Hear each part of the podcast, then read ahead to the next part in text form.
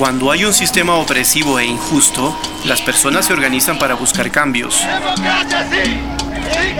Una sentada, un boicot, una huelga.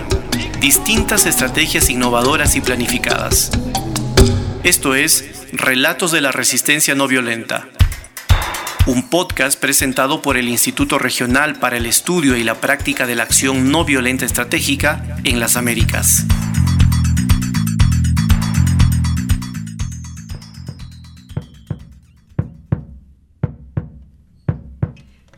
Bienvenidos y bienvenidas a una edición más de Relatos de la Resistencia No Violenta. En esta oportunidad viajaremos imaginariamente a Bolivia para conversar con Manuel Menacho, integrante del equipo técnico del Centro de Estudios Jurídicos e Investigación Social, CEGIS. Entre el 2022 y el 2023, la Asamblea Legislativa Plurinacional, es decir, el Poder Legislativo Boliviano, aprobó la Ley de Creación de la Unidad Territorial del Territorio Indígena Multiétnico, TIM. Se trata de una legislación altamente relevante que permitirá la realización de los gobiernos autónomos indígenas en Bolivia. La pelota en este momento está en la cancha del Poder Ejecutivo, quien tendrá que dar una respuesta para saber si se promulga o se hace observaciones a esta ley. Que la ley TIM haya alcanzado este nivel de avance, sin duda, es un logro tras 13 años de lucha de los pueblos indígenas que se ubican en el Beni, Bolivia. Mi nombre es Carlos Flores, editor del blog En Movimiento. No olviden visitar nuestro sitio web accionnoviolenta.org.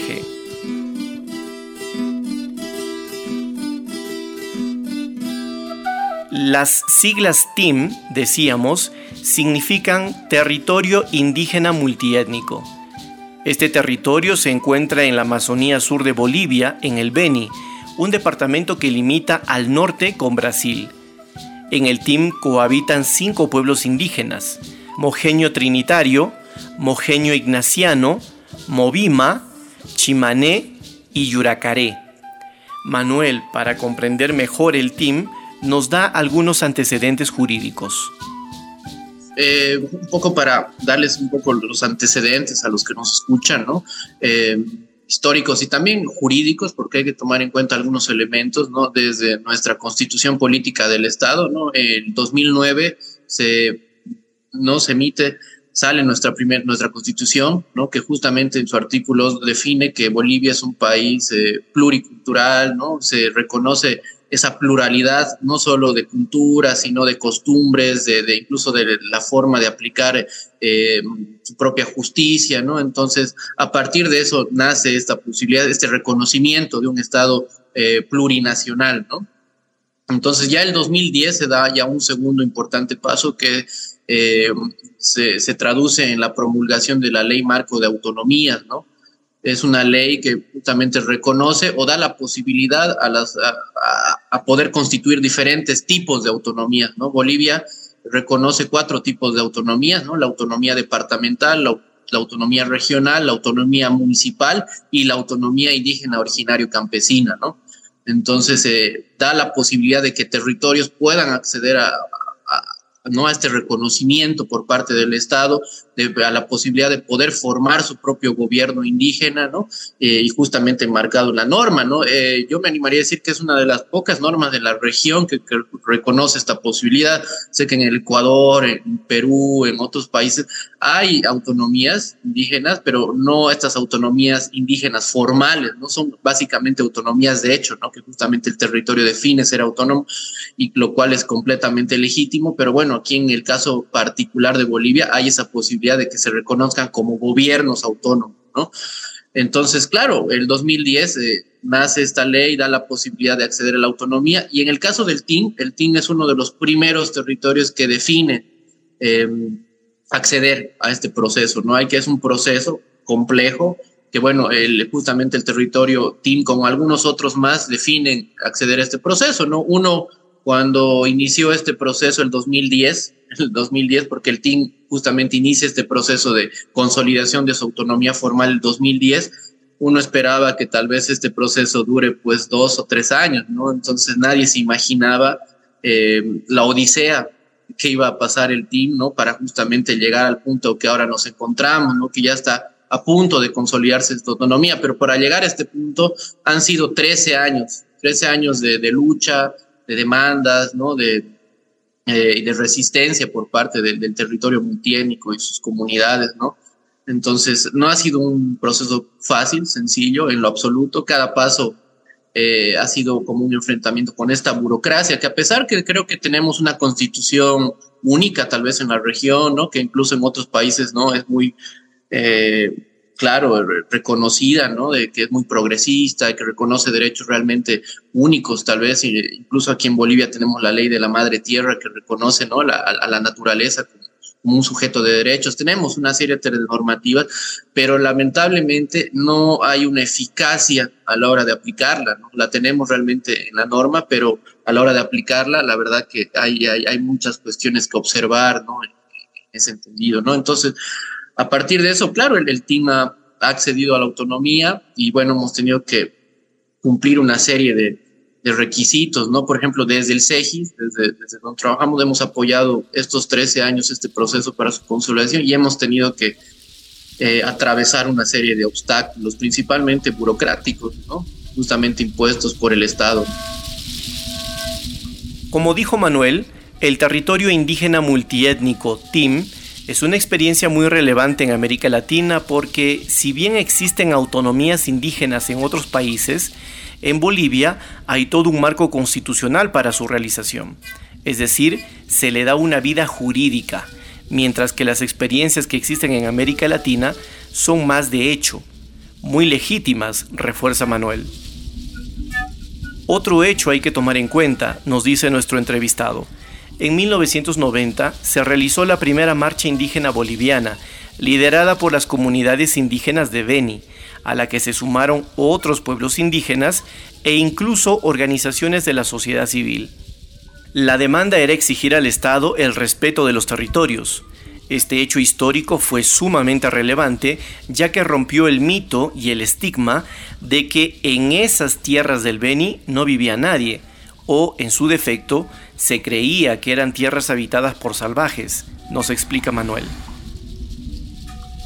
¿Puedes contarnos en qué consistió la lucha por las autonomías indígenas? Claro, eh, bueno, como te comentaba, el, el TIM básicamente fue uno, fue el segundo territorio en demandar autonomía. Antes había el territorio de Lomerío, que es una autonomía que está en la zona de Santa Cruz, pero el, el, el, el TIM fue el segundo territorio en demandar, ¿no? Y justamente eh, sustentándose o amparándose en esta normativa que te mencionaba, ¿no? En el 2010 el team inicia este proceso, ¿no? Eh, el, primer paso para acceder a la autonomía según la normativa es la expresión, ¿no? Es que ese pueblo o ese territorio que desea ser autónomo tiene que expresarlo, ¿no? Bajo sus normas y procedimientos propios. Y así lo hizo el team, ¿no? En un encuentro, bueno, el, el, su forma de organización, su máxima instancia de toma de decisión del team son los encuentros de corregidores, ¿no? Entonces, en el marco de un encuentro de corregidores, el territorio el 2010 definió acceder a la autonomía, ¿no? Entonces, esto con presencia del Estado. El, Estado tiene que estar presente. En este caso, el órgano electoral es el que está presente ahí como vedor, justamente para eh, cerciorarse de que el territorio está demandando eh, esta, esta posibilidad, ¿no? Entonces, así fue. Y bueno, a partir de ese momento eh, se tuvieron que cumplir una serie de requisitos, ¿no? Algunos hasta pueden sonar hasta absurdos, ¿no? Porque desde el Estado, por ejemplo, uno de los pasos era que el territorio certifique eh, su ancestralidad, ¿no? Uno de los requisitos que te piden es un certificado de ancestralidad, o sea, me parece, me parece hasta ofensivo, ¿no? Alguna vez que te piden, soliciten, digamos, como un territorio que ha vivido siempre aquí, que certifique que ha sido ancestral, digamos. Entonces, ah, es, un, es un paso que en teoría, según la normativa, no tendría que tardar más de un mes, dos meses. Y eh, bueno, eh, eh, eso, ese, solo cumplir con ese requisito le ha tomado al team dos años, solo cumplir con ese requisito, ¿no? Después de varias verificaciones, ¿no? Antropólogos, sociólogos, todo un estudio se hizo para realmente verificar que, que el team sí es ancestral, ¿no? Entonces, y que les den un certificado, ¿no? Entonces, a partir de eso ha seguido eh, su curso, ¿no? Hasta el 2018 avanzó. Sur, surcando muchas trabas burocráticas y demás. Y entre el 2017 y 2018 el, el proceso sufrió un estancamiento, ¿no? Se estancó. Esto principalmente porque, bueno, hay dos maneras de acceder a la autonomía indígena, ¿no? Una es por conversión, que un municipio eh, defina eh, convertirse a autonomía indígena, y otra es por base territorial. La base territorial significa que ese territorio puede acceder a la autonomía indígena tomando en cuenta la superficie que ya tiene titulada, ¿no? Donde ya tiene el derecho propietario consolidado, ¿no? Entonces el TIN es esa segunda, ¿no? Es esa segunda opción, optó por ir por la base territorial, solo que justamente en esa, eh, había un área, un área donde justamente todavía no estaba titulada, ¿no? Un área donde eh, antes de la ley, de la marcha de 1990 que les señalé, eh, era, era un área de, concesiones forestales, ¿no? Madereras. Entonces, eh, el, como les comentaba justamente después de la marcha del 90, se emiten varios decretos supremos y entre uno de ellos definía que esa área de concesiones forestales, madereras, tenía que pasar al territorio, tenía que ser titulada al territorio una vez estas caduque. Eso caducó el 2007, pero lamentablemente el Estado las declaró como tierras fiscales y bueno, ya cuando quisimos eh, incluir esa área dentro del, de, la superficie de la, del nuevo gobierno autónomo, lamentablemente hubo una negativa por parte del Estado, ¿no? con, con el argumento de que ese espacio tiene que ser primero titulado a favor del territorio para que pueda ser incluido dentro de la, dentro de la superficie del nuevo gobierno autónomo, ¿no? Entonces ahí fue como que uno de los primeros grandes estancamientos, pero también una uno de los momentos en donde el territorio tomó algunas acciones, algunas medidas para poder presionar al Estado y que esto pueda seguir su curso, ¿no? Entonces ahí se tomaron una serie de acciones, ¿no? Desde el territorio, también en alianza con otros más, ¿no? Eh, justamente eh, los, las tierras bajas, los, los, territorios, los pueblos indígenas de este sector tienen una característica muy diferente, son, son diferentes a, los pueblos indígenas tal vez del occidente, ¿no? Los del occidente tienen esa tal vez esencia un poco más aguerrida, además que históricamente ellos estado, han estado mucho más en contacto con, el Estado, ¿no? Desde la colonia y demás, ¿no?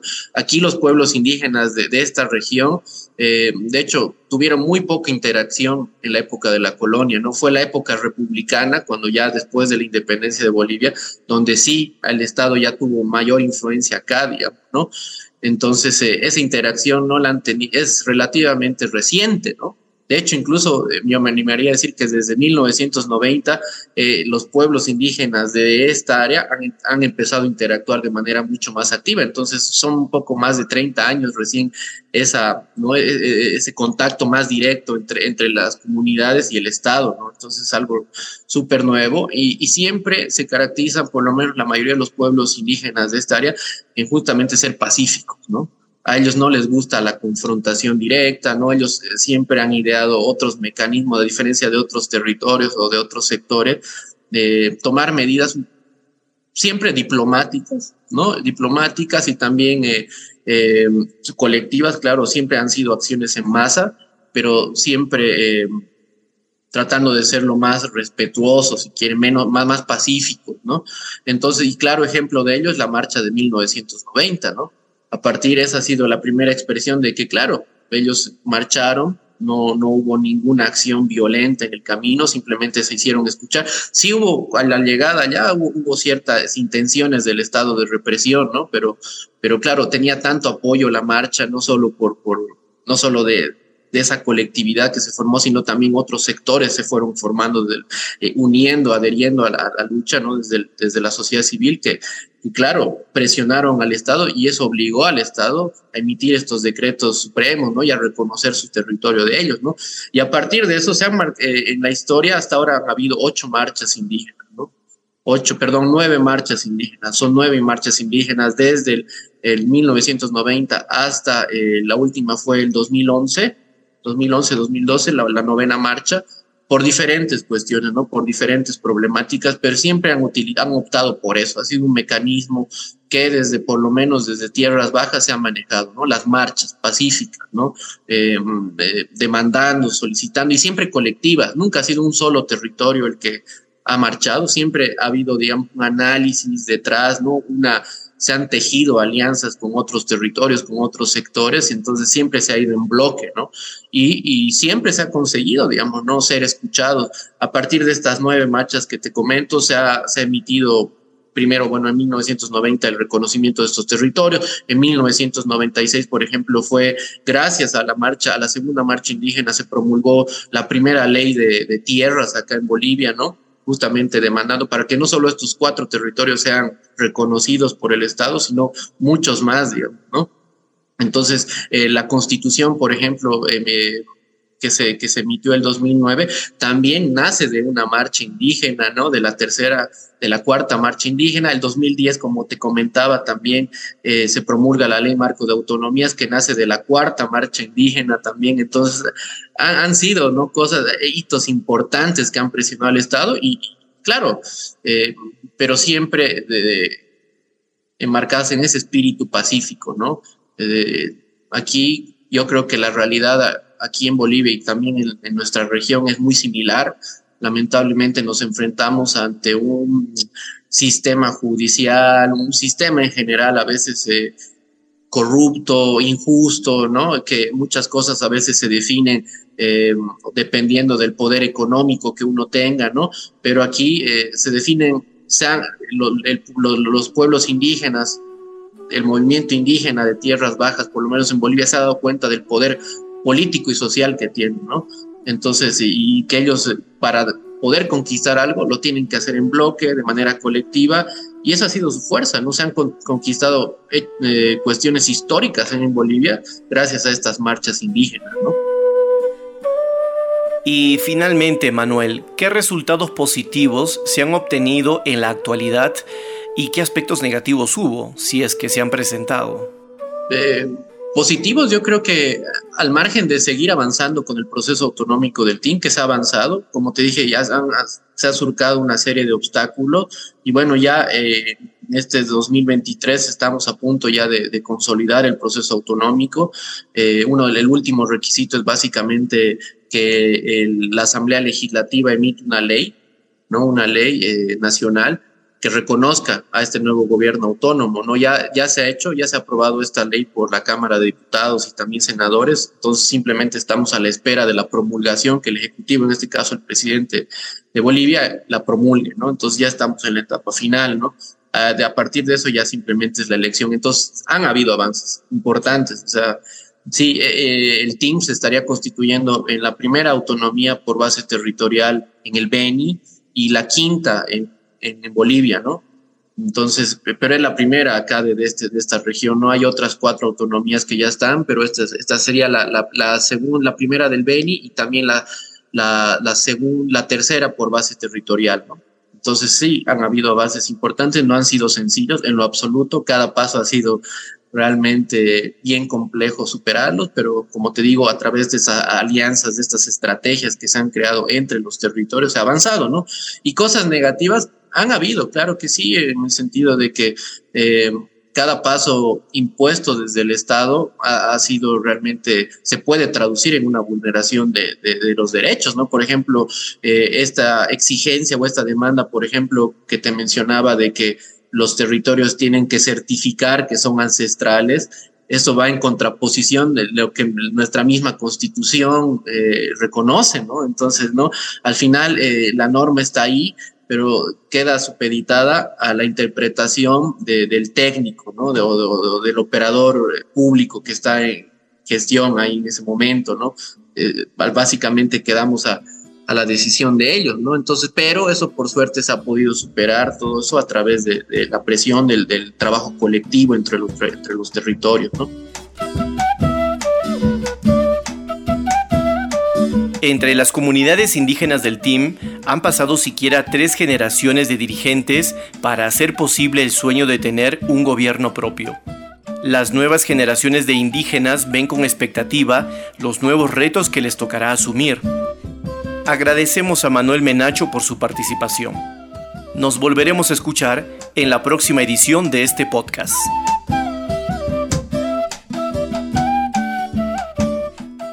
Este programa es realizado por el Instituto Regional para el Estudio y la Práctica de la Acción No Violenta Estratégica en las Américas.